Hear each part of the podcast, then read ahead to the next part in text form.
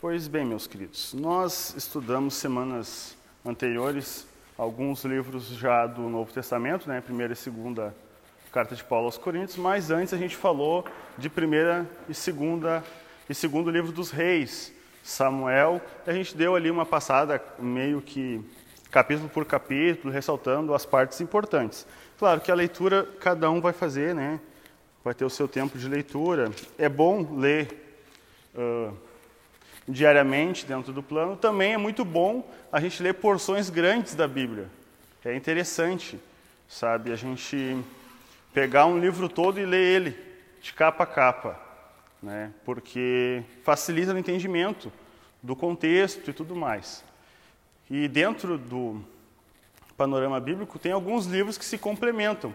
A gente vai ver depois está no último slide, esse período que compreende primeira e segunda crônicas, Esdras e Neemias que nós estamos lendo agora, é o período pós-exílio, tá? quando Israel vai sair lá do Judá, né? o povo de Judá vai sair do cativeiro babilônico, porque lá no final de primeira reis e segunda reis, a gente leu que o povo se desobedecesse a Deus ia ser levado cativo.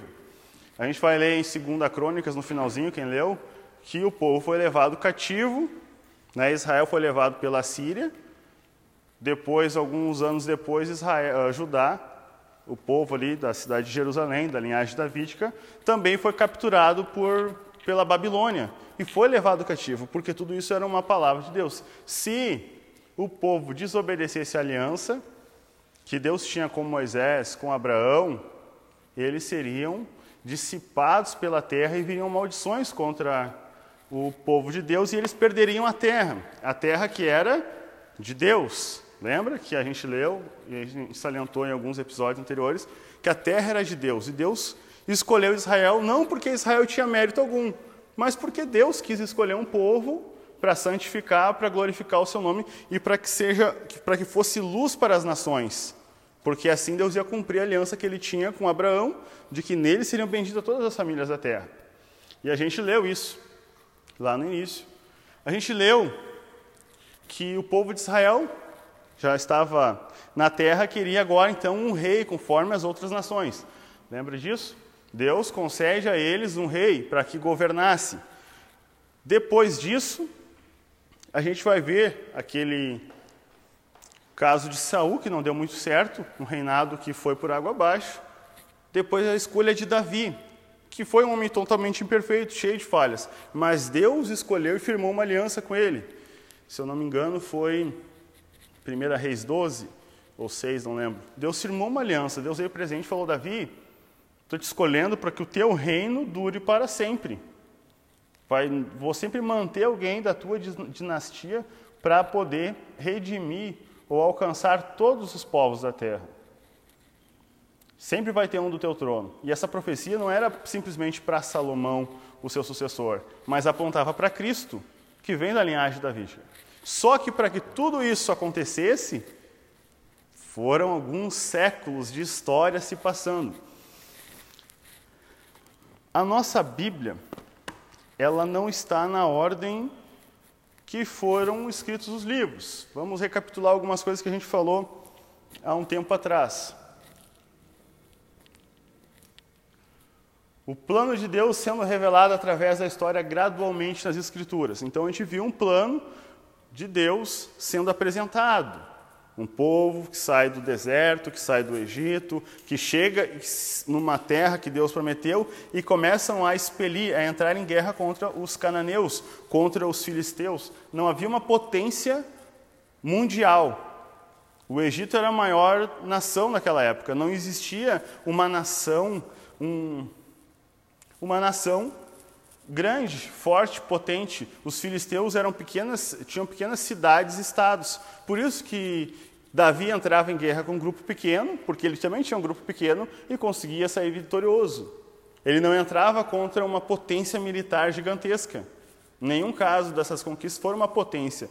A gente vai ler a história ali que Senaqueribe vem invadir, mas todas as vezes o povo de Israel venceu, porque quem que estava por trás de tudo aquilo? Foi a chamada Guerra Santa.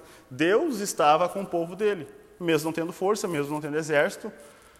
Lembra dos juízes? A gente viu, né? Um bando de sem terra, com enxada e foice na mão, conquistar a terra, porque Deus estava por trás dele. Eles não enfrentaram nenhuma potência militar até então. Só que Deus falava para Israel: se vocês, por meio de profetas, dos sacerdotes, olha, a gente tem que guardar a lei, porque está lá na lei que se a gente desobedecer, Deus vai mandar um povo para feroz de cara, com um idioma que eles não entendem. Está lá em Deuteronômio 28, acho que 10, 12, não lembro. Deus falou isso e avisava por meio dos profetas. E o povo ridicularizava, achando que não era importante, que não ia dar nada. Só que enquanto Israel estava crescendo com Salomão e ganhando terra e tudo mais, também outras nações estavam se desenvolvendo. A Síria estava se desenvolvendo, o próprio Império Babilônico estava se desenvolvendo e crescendo e se tornando uma gigantesca nação. Com o exército babilônico, ele foi do Egito à Índia. Então imagine o campo de alcance desse império. Israel achando que podia adorar outros deuses que não ia dar nada. Enquanto o povo estava desobedecendo, Deus estava preparando um outro povo, permitindo para que viesse castigar Israel. E isso foi um plano de Deus, porque Deus tinha algo lá na frente a salvação de todas as pessoas. Esse é o ponto de vista de Deus. Lembra que a gente falou disso quando a gente estudou Mateus?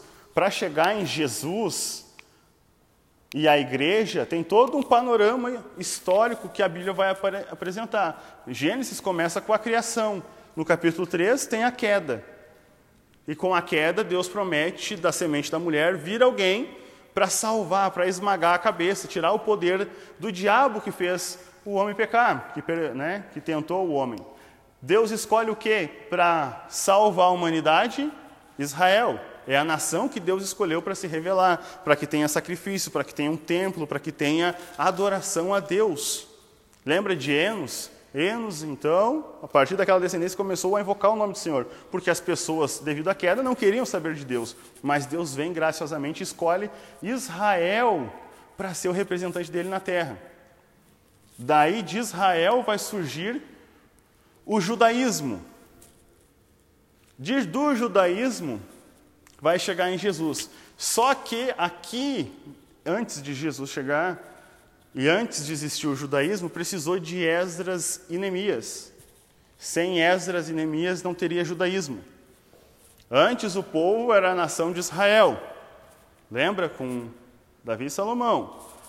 Eles morrem, o reino se divide. Israel fica ao norte e Judá, os da linhagem de Davi, ficam no sul. Então se divide o reino o reino de Israel. E a gente já vai ver uma imagem detalhando isso. Então, na nossa Bíblia a gente leu Crônicas, mas Crônicas não está no meio. Crônicas está no final do Antigo Testamento pelo tempo cronológico. Neemias é o último dos livros, e com eles alguns profetas, que a gente vai ver Joel, Zacarias, o profeta Ageu e o profeta Malaquias. Eles são contemporâneos, praticamente, de Esdras e Neemias. Esdras também ele vai escrever o livro das crônicas, provavelmente foi Esdras. O livro das crônicas, diferente do livro dos reis, que repete muita coisa, não repete? do livro dos reis a gente lê de novo em crônicas. Mas vocês viram que falta algumas coisas? Ou tem outro enfoque diferente? No livro dos reis, fala do adultério de Davi. Fala que Salomão casou com diversas mulheres e foi ter um fim na idolatria. Em crônicas não é falado disso. Deixa eu recapitular aqui todos os né, Chamarli?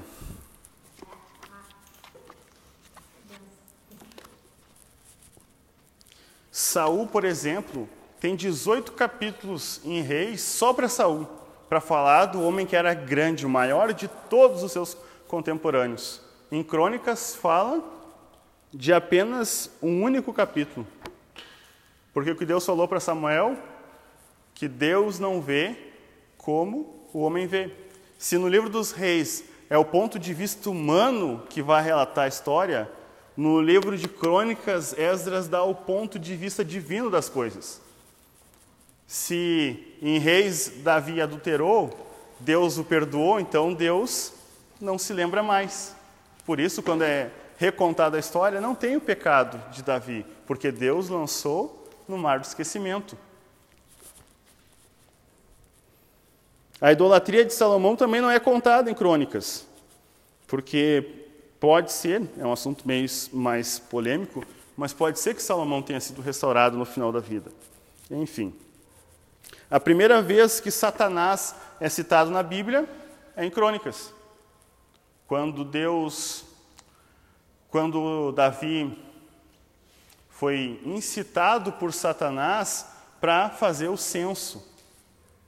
Então, do ponto de vista divino, ele fala que o que incentivou Davi foi o inimigo, porque o censo, para saber exatamente quantos guerreiros tinham Israel, isso fazia, faria com que Davi dependesse do seu poder militar e não de Deus. E Deus queria todo o tempo que o exército de Israel dependesse dele. Lembra de Josafá e todos os outros reis? Ah, eles deviam consultar Deus para entrar em guerra, porque era uma guerra de Deus. A gente não vai ver a expressão Jacó, mas sim Israel, porque em Crônicas ele vai tratar Israel por Israel, não por Jacó, o nome do opróbrio, né? do, da vergonha. Em Crônicas a gente não vai ver nada falando sobre Israel, o reino do norte, aqueles reis que fizeram que era mal aos olhos do Senhor. Lá em Reis fala, ah, o rei que fez igual, andou no caminho de Jeroboão. Jeroboão.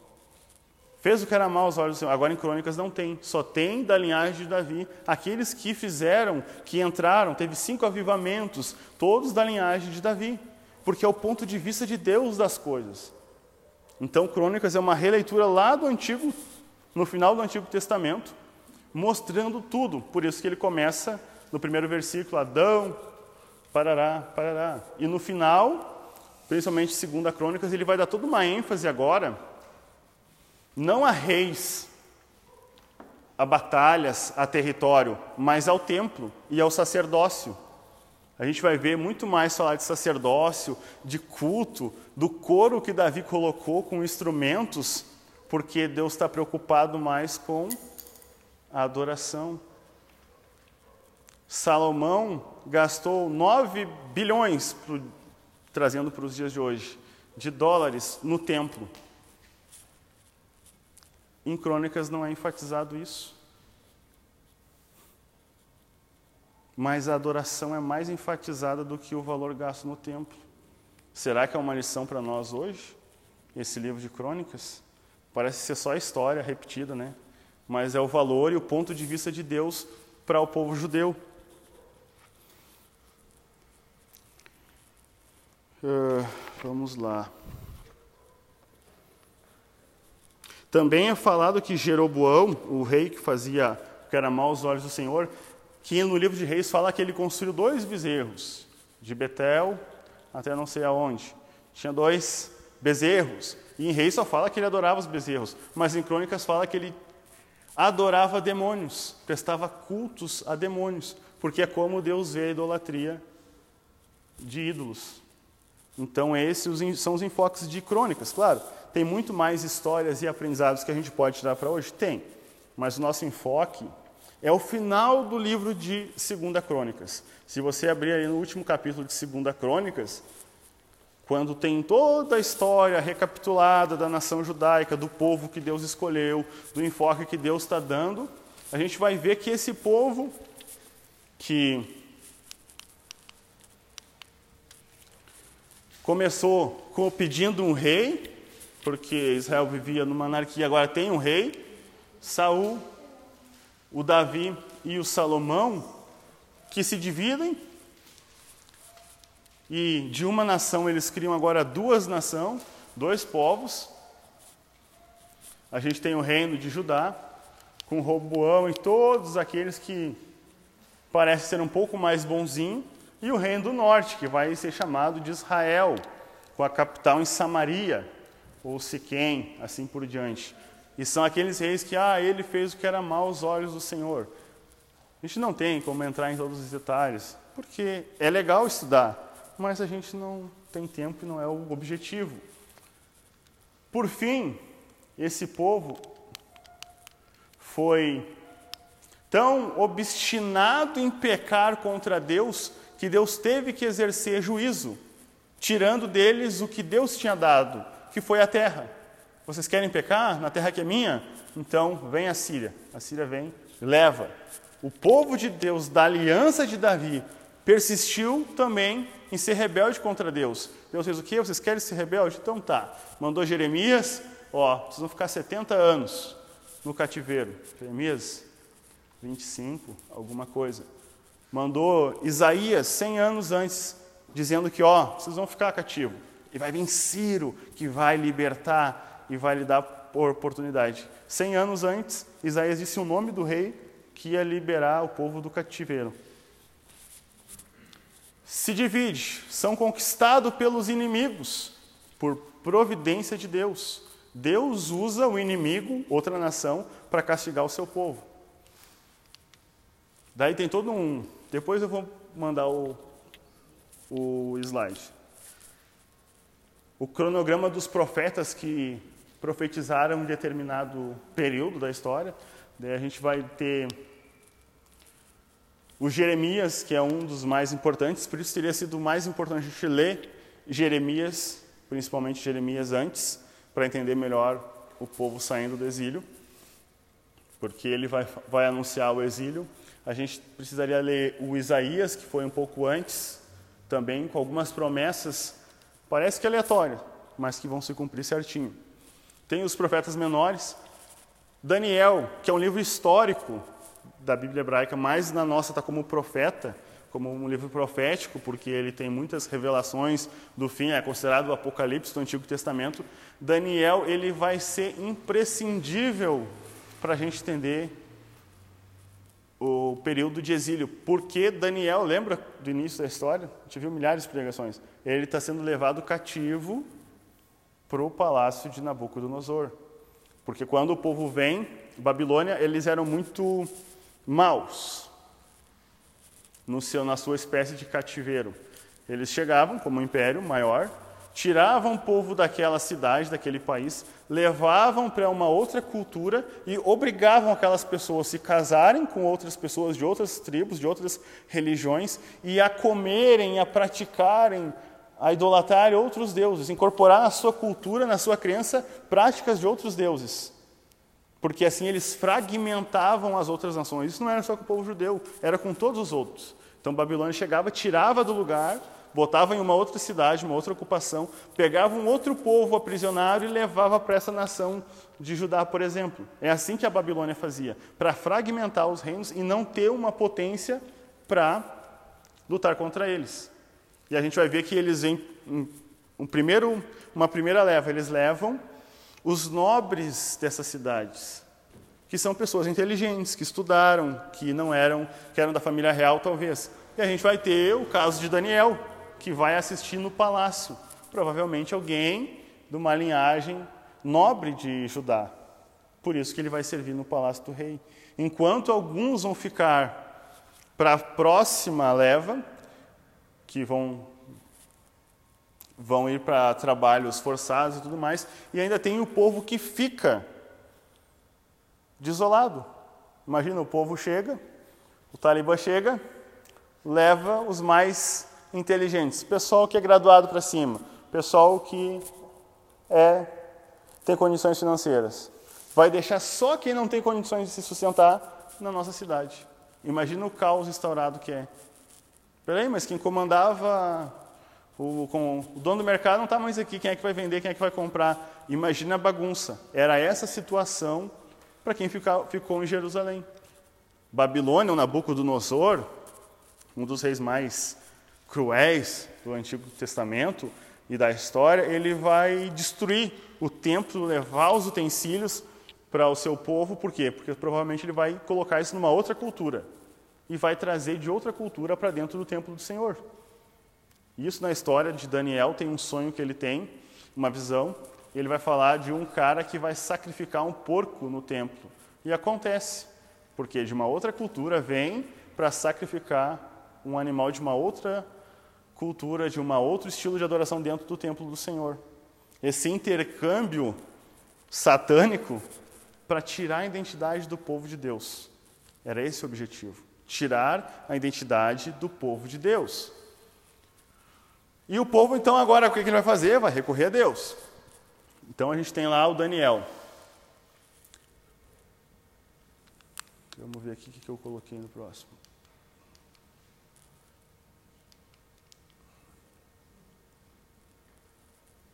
Depois que eles ficaram 70 anos, cerca de 70 anos lá, sofrendo ou vivendo no, no exílio, impedidos de ir na sua cidade, impedidos de ter, não tinham o direito de ir e vir porque o império dominava, o império babilônico.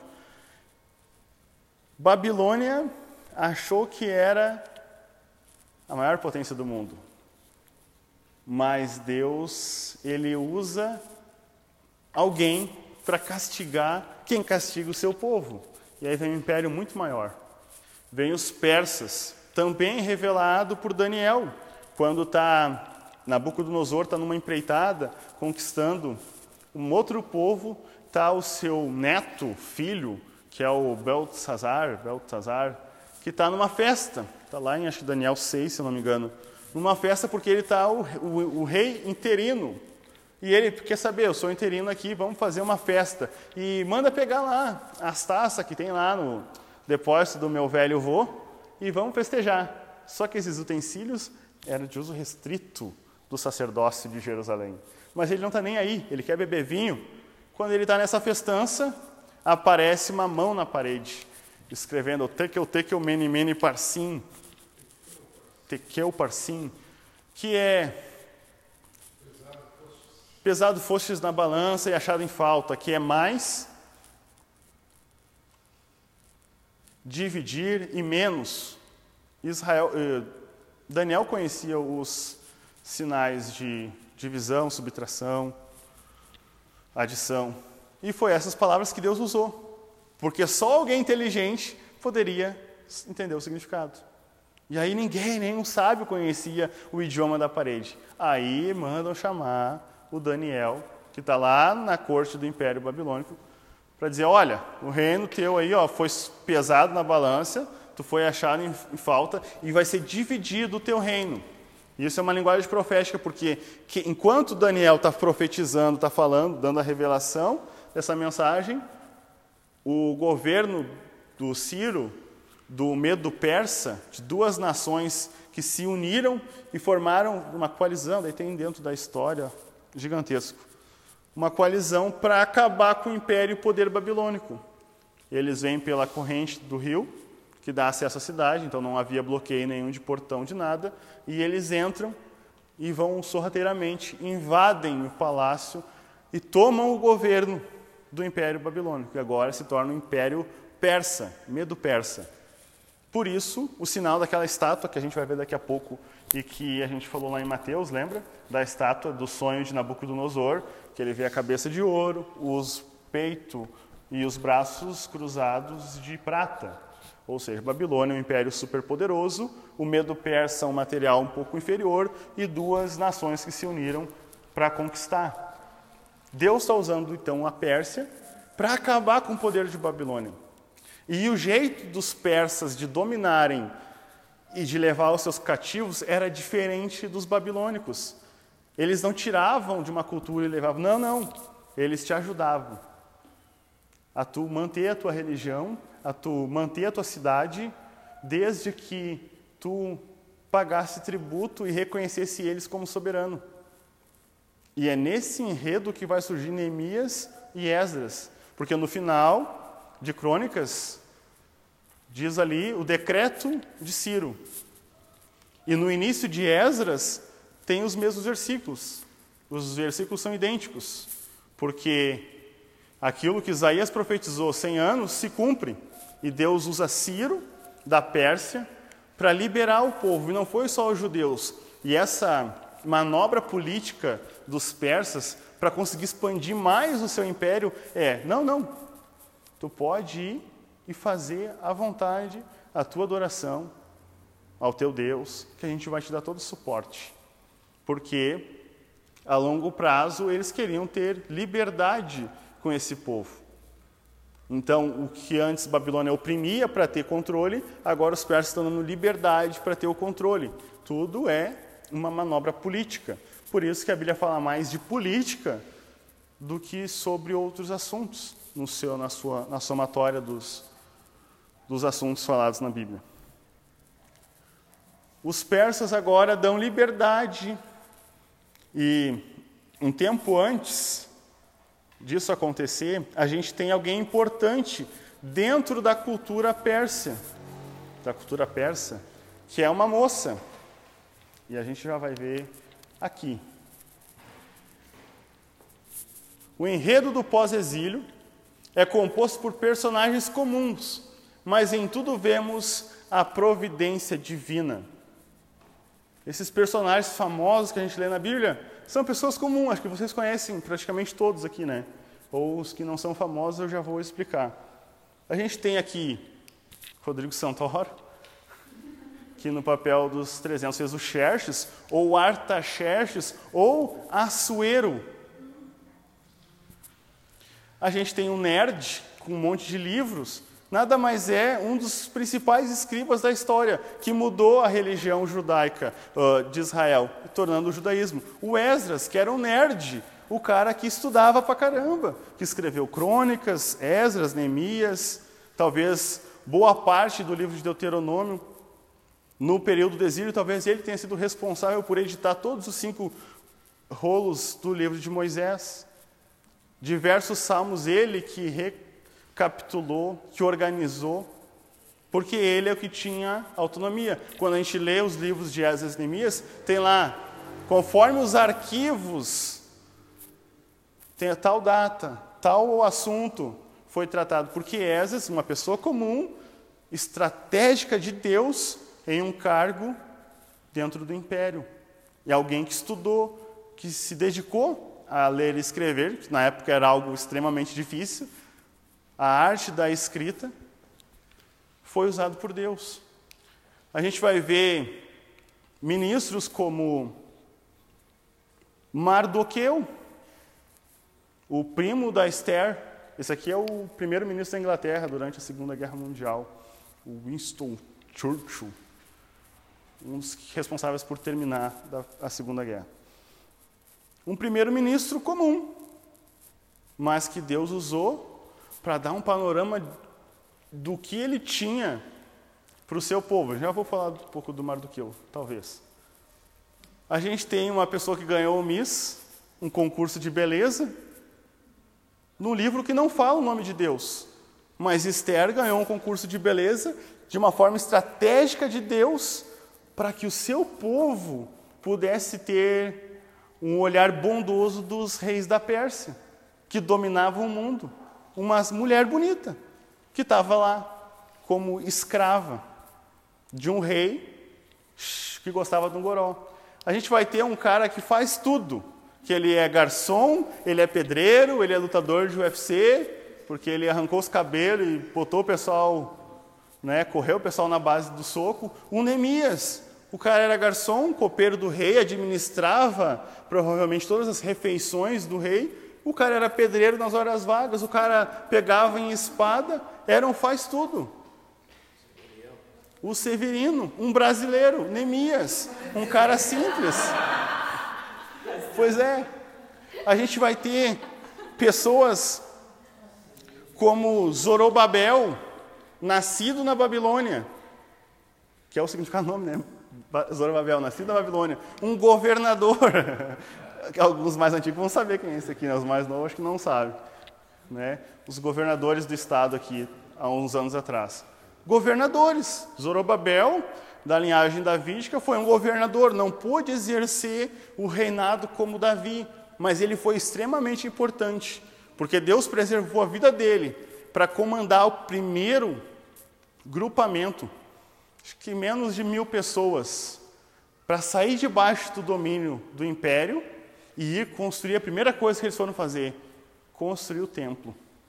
E a gente pode pegar livros que não falam da palavra de Deus, mas que contam esse relato de Zorobabel, um homem que saiu da Pérsia para ir fazer a construção do templo do Deus único, do Deus de Israel. E nesses livros aqui de história, a gente vai ver, entre aspas, o Deus único de Israel, porque eles não reconhecem, mas a história não pode negar os feitos de Deus, de pessoas comuns. O enfoque todo desses livros não é em pessoas protagonizando histórias triunfantes e tudo mais. A gente vai ver a mão bondosa de Deus para o povo que ele ama, para o povo que ele tem uma aliança. Esse é o enfoque desses livros bíblicos. Então, quando a gente for ler agora, a gente tem que ler com esse pensamento. Esther não fala o nome de Deus, em nenhum, em nenhum versículo, mas o autor deixou exatamente estratégico para a gente ver a mão de Deus trabalhando por trás dos mínimos detalhes. Alguma colocação que eu tenha no passado que falem agora? Entendido? Não entendido? Muito confuso? Diga, pastor. Só para deixar esclarecido, Passim, Mene, Deus contou nos dias do teu reino e determinou o fim. Tekel, Fostes pesado na balança e achado em falta. Perez, teu reino foi dividido e entregue aos medos e, e persas. Tem Daniel 5 e 25. Isso. Daniel 5 e 25 fala da escritura na parede, a mão que escreveu na parede, ele tem o significado delas uh, conforme as traduções. Essa do pastor é muito boa a tradução também. Na minha aqui eu nem lembro. Isso, Daniel 5 e 25. Deixa eu ver o que mais.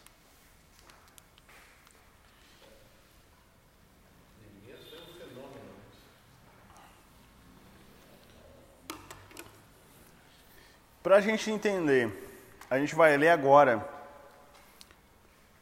os próximos livros proféticos que vão ter no Antigo Testamento os maiores, Isaías, Jeremias, Ezequiel, todos eles vão falar, vão apontar para um possível cativeiro, ou então uma um castigo de Deus futuro, ou relembrando desse castigo para o povo não cometer os mesmos erros. Nos próprios no próprio livro de Salmos fala muito, ele não está em ordem cronológica. Eu até trouxe hoje uma Bíblia que eu não uso no culto porque não tem como usar, é muito complicado. É uma Bíblia que está em ordem cronológica, tá? Então a gente vai ler tipo dentro dessa desse período do retorno da diáspora, da dispersão, do exílio, a gente vai ter Salmo 126, por exemplo. Quando o Senhor trouxe do cativeiro aqueles que retornaram nós ficamos como quem sonha. Não está na ordem cronológica da nossa Bíblia, mas numa ordem cronológica a gente consegue entender talvez o Zorobabel, com menos de mil pessoas, tentando reconstruir um templo e vendo uma segunda leva de pessoas voltando livres. E aí eles começam a ficar alegres, porque tem o seu povo voltando. Daí nessa Bíblia aqui tem alguns recursos que a gente passaria alguns anos para formar, já tem tudo pronto. É uma Bíblia um pouquinho cara, dependendo do.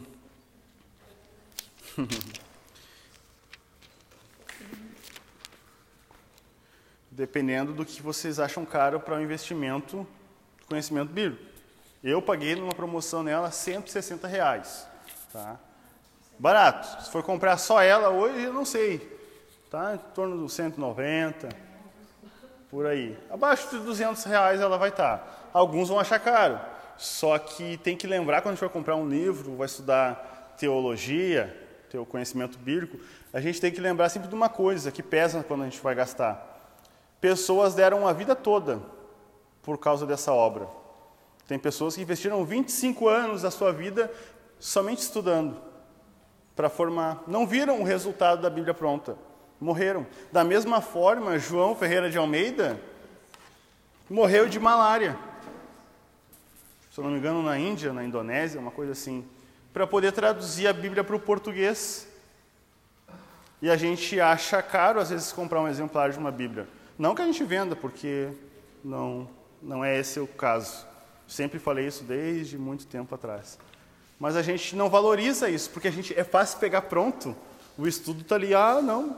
E ainda a gente é capaz de dizer, não, não, acho que eu não concordo com isso, porque o cara podia ter feito diferente. Russell Shedd gastou a vida dele estudando a Bíblia. Morreu com seus oitenta e tantos anos, com câncer. E tem muita lição. A primeira Bíblia de estudo que eu usei foi dele. Mas a gente vê, se quiser abrir, tem o texto ali, ó. A gente vai ver Esdras, Neemias, os Salmos, tudo na ordem cronológica ali. É um gasto muito grande. Então, quando a gente for pegar para ler a Bíblia em si, a gente precisa tentar pensar ou focar o texto dentro da ordem cronológica, para ficar mais fácil de compreensão. Por exemplo, Deixa eu ver aqui. Não lembro agora de. O livro de Jó nessa Bíblia aí está lá no início, junto com Gênesis. Qual mais que a gente falou esses dias? Acho que foi contigo, Bruno, que eu estava conversando sobre ordem cronológica. Domingo, né? A gente estava falando. O livro de Jó, Jó vai estar tá lá no início. Se a gente lê Jó achando que ele é contemporâneo de Salomão, porque está junto com Provérbios, vai dar uma bagunça na nossa mente. Se a gente for pensar no a partir de Esdras e Neemias, usa a expressão judeus. Mas esse judeu não é o, nem de longe os judeus do Bonfim ali, que andam com chapéuzinho, com cabelinho, são bem diferentes. A cultura, os rituais são bem diferentes. A gente vai ver, por exemplo, eles realizando a Páscoa de uma forma como não tinham feito ainda. Eles celebrando as festas do tabernáculos de uma forma que eles ainda não tinham vivenciado depois do exílio. E aí Esdras pega e vai fazer uh, toda essa festividade de uma forma que eles não faziam antes. A gente vai ver em Esdras o primeiro púlpito da história. A gente vai ler que eles fizeram uma plataforma exclusiva que nunca foi usada para a leitura do texto, do livro de Moisés, que são os cinco primeiros livros da Bíblia. Por quê? O que, que aconteceu nesse enredo lá? A gente teve o Zorobabel saindo do, Egito, do cativeiro babilônico, dos persas. Depois a gente tem o Neemias, não, o Esdras, que vem e ele fica horrorizado, porque tinham alguns sacerdotes e alguns do povo de Deus que tinham ficado lá na cidade, lembra, desolada, deserta, sem ninguém, e o povo que foi trazido também de outro lugar para colonizar Jerusalém, eles se casaram. Daí imagina, o cara adorava o Beuzebu, a mulher, e o cara era um sacerdote. Aí eles resolveram casar, sem, ah, não importa que tu é do Beuzebu lá, vamos casar e vamos ter filho. Estou nem aí para a lei tem mais ninguém aqui, o rei foi embora, vamos casar e vamos viver a vida normal. E começou essa, esses casamentos mistos. E a, o povo da aliança, que deveria guardar a linhagem sem ter casamentos com outras etnias, não por causa do preconceito contra as outras etnias, mas por causa da adoração dos seus deuses. Salomão foi o exemplo disso. Então, a gente vai ver Esdras vindo e rasgando as vestes, ficando indignado. Como se até sacerdotes estão casando com mulheres que adoram outros deuses? Mas está contrário à lei de Moisés. Porque vocês estão profanando, vocês estão fazendo o que Paulo disse para os coríntios. Como vocês podem estar se juntando com uma prostituta cultural? Vocês não sabem que o templo, o corpo de vocês é o templo do Espírito, que comunhão tem luz com as trevas. O povo estava fazendo isso. Imagina Paulo e Esdras juntos. Eles iam cagar a pau, pessoal. Não ia ter. Não ia ter como. E o Esdras vem indignado. Precisa fazer alguma coisa. Nisso a gente vai ter o Neemias, retornando com mais uma galera. E aí Neemias também fica indignado, meu Deus, como, como que está nesse jeito? Alguém precisa fazer alguma coisa. O Neemias vem e reconstrói os muros, enquanto, enquanto Esas cuida da palavra e da prática da palavra, da guarda da lei. O Neemias ele vem reconstruir as fronteiras ou os muros. Por que, que ele dá um enfoque aos muros? Porque na antiguidade os muros eram a, as fronteiras da nação. Sem aquilo ali, era a mesma coisa que eu não pertencer a uma nação, ou eu não tenho uma identidade de povo. Então o povo de Israel tava, de Judá estava sem identidade. Não havia uma segurança interna. O Neemias vem para assegurar a identidade do povo de Deus. Mas ele sozinho não ia conseguir. Aí o Esdras vem com a palavra, e aí a gente não vai ver que o Esdras, ele não é qualquer um, um nerd apenas. Ele é alguém da descendência de Arão. Ele é um sacerdote da descendência de Arão.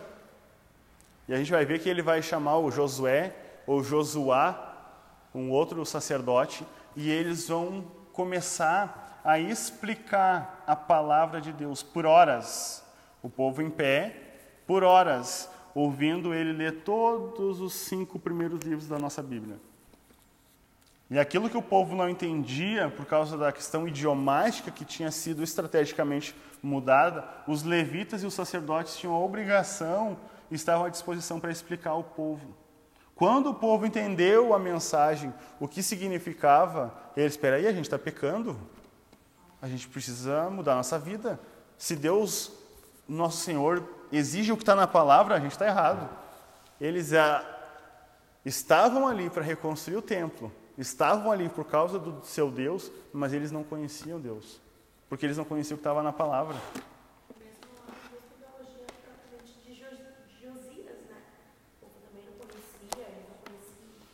Isso, enquanto Ilquias, o sacerdote, acha o livro da lei no período de Josias, que começou a reinar muito cedo, que praticava já o seu reinado, mas não tinha o conhecimento da palavra de Deus. Aí ele, peraí, então a gente está fazendo errado. Porque a palavra de Deus diz uma coisa e está fazendo outra. Será que às vezes a gente não pratica uma religião sem conhecer o que Deus está querendo? Eu ouvi uma frase que me deixou bem pensativo. Às vezes a gente está num meio religioso fazendo coisa para Deus, preparando um lindo bolo de baunilha para Deus, fazendo muita coisa. É só que Deus não quer baunilha, Deus quer chocolate. É só que a gente não ouve o que Ele quer. E o que Ele quer, eu acho, pelo menos, que está aqui. Então a gente pode fazer muita coisa envolvido em religião, em tudo mais, mas se a gente não sabe o que está prescrito por Ele, a gente está pecando. A gente precisa ver o que, que Ele quer. E provavelmente Ele não quer que a gente só faça coisas. Só faça, não tem que fazer, tem que fazer, tem que fazer. Esse ativismo religioso fez com que Israel voltasse, até construísse o templo. Até contribuísse. A gente vê isso em Ageu, em Malaquias, o povo não tinha motivação sincera para fazer. Mas aí a gente vê em Esdras também falando, e o profeta Ageu motivava o povo. E a mensagem de Ageu era que, ó, vocês têm que ir lá, ó, vamos à obra, vamos trabalhar primeiro para adoração, primeiro para prestar culto, para santificar as muralhas, para santificar o altar. É isso que Deus quer. Deus quer uma adoração sincera. E no, no contexto do Antigo Testamento, a adoração dependia do templo. E Esdras e Neemias é importante porque. Já está na hora? Falta bastante? Não, não. Eles estão, parece, pelo texto bíblico, preparando o povo para uma possível religião sem templo. Tá? A gente não vai ver, por exemplo, uma curiosidade, essas e Neemias em nenhum outro livro da Bíblia sendo mencionado. No Novo Testamento não é mencionado a existência deles mas são personagens extremamente fundamentais. O Império Persa, que eles estão vivendo, também não dura para sempre. Lembra? Babilônia, Persa, a Grécia, daí cada um dos animais, o leopardo, que é um símbolo do Alexandre o Grande. Acaba-se, morre, finaliza a vida de Esdras e Neemias, no final já, ali quase 400 anos antes de Cristo. Lembra que ficou ser 400 anos antes de Cristo, é o período de 400 anos de silêncio entre o Antigo e o Novo Testamento. 440 por aí. É o fim das atividades deles. Os persas, o Ciro, a galera, o Xerxes, todo mundo ali é favorável para que o povo tenha a sua própria religião. Mas vem uma nação mais forte, previsto na, no sonho de Nabucodonosor, do rei ímpio, que Deus revelou o plano para o fim do tempo, dos tempos, lá em Daniel. Esse cara aqui, pensador ali. Vem a Grécia e acaba com o domínio persa. E a Grécia, eles se acham demais por causa da filosofia, lembra dos filósofos gregos que a gente até hoje no ensino médio tem que ser envenenado com essas porcarias?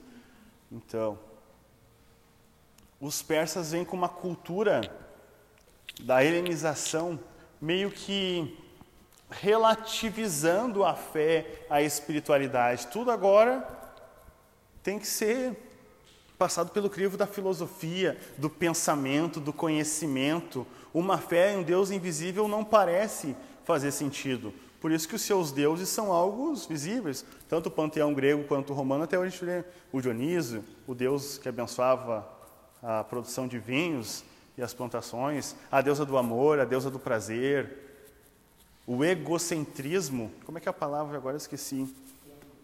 Oi? O edomi, edomista, né? Hedonismo. Hedonismo. Isso. O egocentrismo, o hedonismo, o prazer pessoal, tudo vem com essa galera da Grécia. Com Alexandre o Grande, que era homossexual, desde essa época já existia, não é uma coisa nova, vem e começa, e o leopardo é um dos animais mais rápidos do mundo, não é? A cultura grega vem como um leopardo, voando, correndo e expandindo seu império como nunca antes. E aí, eles vêm com uma outra dinastia que não é a dinastia davídica e tiram a galera que descende de Zorobabel. E isso já não, não temos no relato bíblico. Eles eles impõem a cultura e o idioma deles. Se antes Israel falava o hebraico e o aramaico, o aramaico, uma, um, os povos semitas falam, né? Uma linguagem um pouco diferente do hebraico. Tem todo um, um desenrolar. Se for falar de idioma, a gente iria por horas também, mas não vamos falar disso eles impõem a cultura grega e o idioma grego. Por isso que a gente vai ter o Novo Testamento todo em grego, porque eles vêm não mais liberando o acesso à sua religião, não, não, eles vêm impondo a sua ideologia grega de se pensar, de como proceder, de como falar. Eles vêm e invadem a cultura. E eles invadem nesse período. Lá, durante esses períodos de 400 anos, que se cumpre a profecia dos gregos dominarem o mundo, vem aqueles livros que estão na Bíblia Católica, que são livros históricos, que é os Macabeus, que vai contar a revolta deles contra essa dinastia não da linhagem de Davi. E aí se transforma numa bagunça. Aí os macabeus querem dominar, e eles dominam sobre a Judéia, essa região em torno de Jerusalém ali, que essas Neemias estão solidificando e tudo mais. Agora os macabeus conseguem. É só que vem uma outra galera e acaba com os macabeus. E aí começa a ter briga. E eles chamam. Isso se passa alguns, algumas centenas de anos. Eles chamam um pessoal para ajudar eles a tirar o domínio estrangeiro. Eles chamam os tal de romanos para ver se ajudam.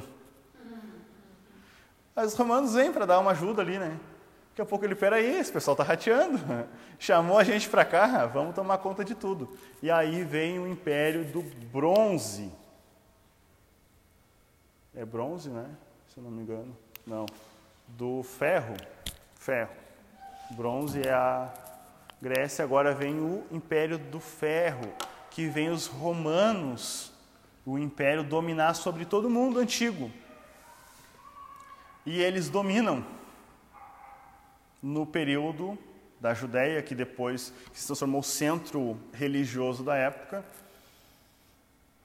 mais conhecido também uma boa parte delas como Galileia, que é onde Jesus vai surgir, debaixo do império romano, que vai fazer o que? Um acordo com o pessoal do templo. O sacerdócio não é mais da origem de Araão. Quem paga mais fica como sacerdote, porque o título de sacerdote é mais importante praticamente do que o de rei, porque ele tem mais autonomia dentro da sua da sua região. Lembra que Jesus foi para o Herodes, foi para o César, mas o Sinédrio é que decidiu? O Sinédrio é a cúpula dos sacerdotes, do povo do templo, que não são mais da linhagem de Arão. O rei já não é mais da linhagem de Davi. É o Herodes, da, da linhagem de Edom. Não tem nada a ver, mas ele é um marionete de Roma sobre aquela região e o povo vive a vida debaixo desse domínio, dessa cultura greco-romana. E não e segue. Os fiéis judeus oram para que Deus venha com um líder político-militar que surge da ideia de Esas e Neemias. A ideia de alguém que vai poder arrancar pelos cabelos, tirar e dizer que vocês estão errados. Um líder político. Sabe? Essa ideia agora que fica gravada desde Esdras e Neemias, Zorobabel, até a época que Jesus vai nascer. E eles ficam esperando. E teve diversos. Os macabeus foram líderes políticos. Teve outros, outros Judas, outros. Até acho que Yeshua, né, Jesus, outros com esse nome, Simão, diversos, que tentaram ser líderes políticos militares contra o domínio do império. Só que Deus é fiel à sua promessa. No livro de Mateus, capítulo 1, começa a falar de uma dinastia de um rei que vem da linhagem de Abraão, que vem da linhagem de Davi, que nasce de uma mulher que também é dessa linhagem, num lugar simples e comum, como aquelas pessoas. Ele é visitado por líderes, talvez persas, com uma grande quantidade de ouro, incenso, mirra, sinal de que ele é um rei, de sinal de que ele é alguém especial. E o Herodes até quer visitar para matar. Os líderes do templo, quando esse menino cresce, ficam apavorados. Como ele pode conhecer se ele não aprendeu das nossas escolas? Quando ele fica mais velho, esses líderes, não, a gente tem que matar, ele está falando uma coisa que ele sabe que a gente está errado. Ensinando o amor, como o livro da história secular fala, que Jesus ensinou princípios de caridade, humildade, ensinando o amor de Deus. É assim que as histórias seculares falam do nosso Deus. Ele vem trazendo libertação não de um domínio imperial, mas do pecado Aquilo que Esdras falou que o povo precisava se arrepender, agora, lá na frente, vem alguém que é maior que Esdras, que é maior que Neemias, que não vem para reconstruir um templo, que não vem para estabelecer apenas a teoria de um escriba, mas vem dar poder, porque até então, em todo esse período da história, o que afeta e o que oprime o ser humano é o pecado. Porque o povo diz: Nós vamos ficar fiel até a morte contigo, Neemias. Neemias foi viajar. Quando ele voltou, como é que o pessoal estava? Lembra no final do último capítulo de Neemias? O pessoal estava com o templo bagunçado, caindo os pedaços, casando de novo. Aí é onde ele arranca os cabelos e sai na camaçada de palco, pessoal. Porque não, não é que o pessoal não tivesse sinceridade em dizer que queria ser fiel, mas faltava poder de Deus para fazer o homem ser fiel a Deus. Mas esse que nasceu lá da mulher, da linhagem de Davi, ele tem poder para batizar com o Espírito Santo, para regenerar. E tudo isso por meio da fé nele. Esse é o enredo todo da história. Parece que é só história bíblica, mas tudo está traçado, porque as palavras de Deus não vão cair em descrédito. E ele cumpriu em Jesus. Por isso que tem toda essa narrativa. Se a gente não tiver em mente Jesus, em todos os livros históricos que a gente for ler, não tem graça nenhuma ler. A gente vai ler Zacarias, que é contemporâneo, e eu li ontem de noite só porque fazia muito, muito tempo, e eu fiquei, meu Deus, nem sabia que tinha tudo isso. Nessa versão é melhor ainda. E eu, tudo aponta para Jesus. Se eu não ver Jesus, não tem graça. A história bíblica ela tem que apontar não, e é um problema, deixa eu abrir um parênteses. Um problema que nós temos para entender livros históricos. Lembra de Davi e Golias? História famosa.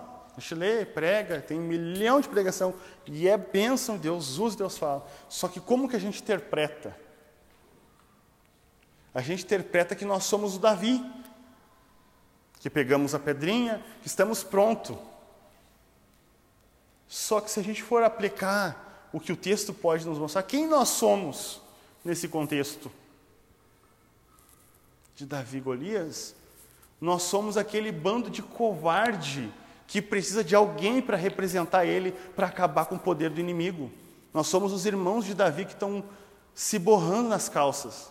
Mas nós, na cultura triunfalista que nós temos, nós queremos ser o Davi que temos as pedras prontas para acabar e triunfar e acabar. Não, nós precisamos de um Davi muito maior para nos resgatar, para nos fazer vencer, porque nós somos os medrosos. É que a gente quer ler achando que nós somos o personagem principal da história. Esas, Neemias não tem o, o enfoque de eles querem ser, ser os maiorais. São pessoas comuns. Esdras não foi falado por Jesus, citado por Jesus. Paulo não citou Neemias mas são imprescindíveis para a história. Deus precisa de pessoas comuns. A mulher lá na casa de Namã, não se fala do nome dela, mas teve um homem que não era de Judá que foi curado, que glorificou a Deus no livro dos reis, coisa que muitos não fizeram. Deus não precisa que a gente seja famoso, que a gente seja, como diz alguns, em evidência. Deus não precisa disso. Ele precisa que a gente vá para a nossa casa, e ame a Deus. Que a gente vá para o nosso trabalho e ame a Deus.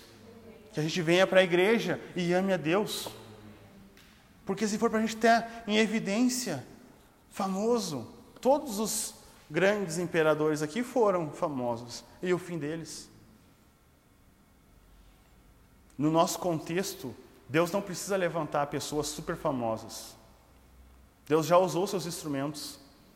A gente pegar o Billy Graham, que foi o último dos mais famosos a nível mundial, a gente não veria ele se promovendo.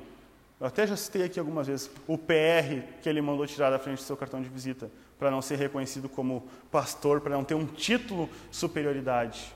Foi o último da nossa geração. E Deus não permitirá outro, porque agora é época de pessoas comuns viverem algo extraordinário. Porque se Deus levantar pessoas famosas para fazer o extraordinário, é muito perigoso.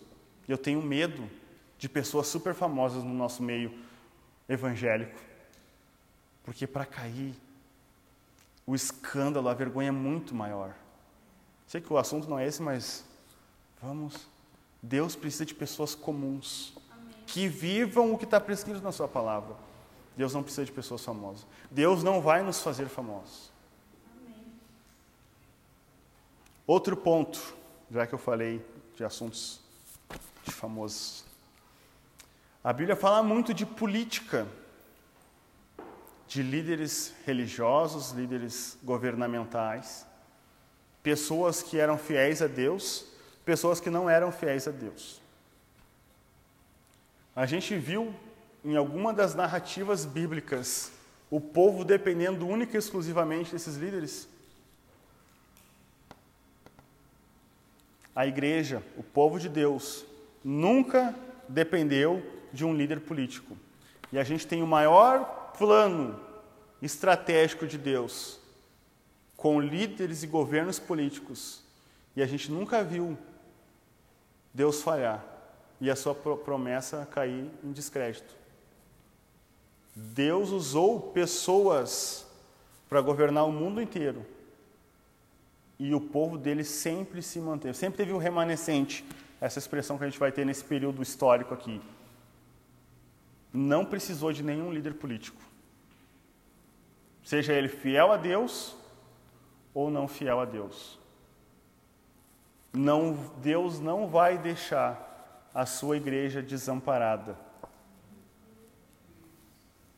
O que governa a nossa vida é o Senhor Jesus. Ele é o nosso rei, indiferente da cultura. Hoje, como é um livro histórico, a gente falou dos persas, a gente vai orar pelos pelo Afeganistão. Por mais que o governo lá seja como influenciado por forças satânicas, Deus não vai deixar a sua igreja desamparada. A palavra testemunho, quando a Bíblia fala, e vocês serão minhas testemunhas, é a mesma palavra para mártir, para morrer.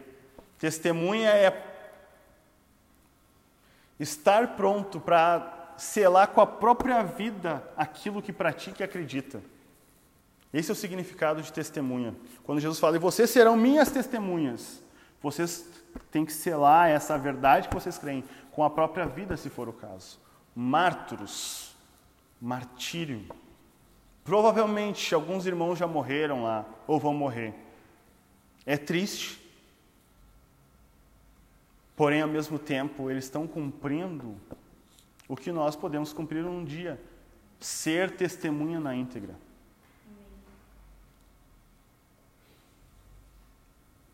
Deus é fiel. A sua palavra e Ele não nos deixará desamparado. Em nenhum cenário mundial, Deus não vai nos desamparar. Se o próximo contexto Brasil, se as coisas piorarem no governo atual ou no que suceder, Deus não vai desamparar a igreja. Como Esdras se preparou ou preparou o povo para uma religião sem o templo físico, nós precisamos entender que ser igreja não é congregar numa instituição, vir a uma reunião de uma instituição. Ser igreja é pertencer a um corpo, é ter algo em comum, é comungar, é crer no, em Cristo e na Sua palavra.